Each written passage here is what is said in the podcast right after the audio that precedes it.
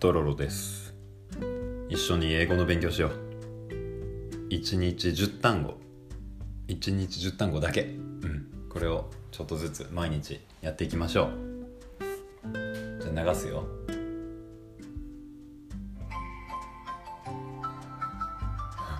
？Let's practice English conversation. ちょっとちょっと待って大丈夫かなちょっとわからないな。ちょっとわからない I'm not sure. I'm not sure I'm not I'm sure. not sure I'm I'm not sure. not sure どうぞ。どうぞ Go ahead. Go ahead Go ahead. Go ahead Go ahead. Go ahead 気をつけて。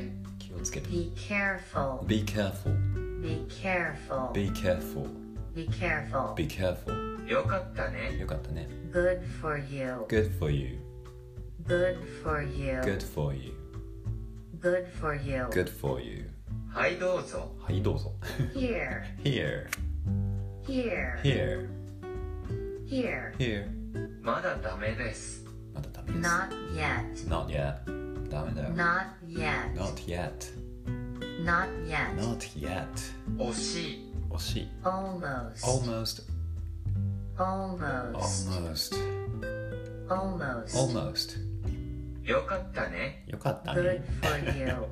Good for you Good for you. Good for you Good for you. Good for you やめて。やめて Please don't. Please don't Please don't. Please don't Please don't. Please don't 恥ずかしがらないで。恥ずかしがらないで Don't be shy. Don't be shy Don't be Hey, shy. Don't be shy Don't be shy. Don't be shy Ah, またね。あちょっと待って See you later. See you later See you later. See you later See you later. See you later どやばいやばい11個いってしまったかもしれない終わり 今日の分終わりこういう短いフレーズをちょっと300ほど学べるっぽいのでこれをそうやね30日間1ヶ月間ちょっとやってみようかなという1日目でしたじゃあまた明日 See you later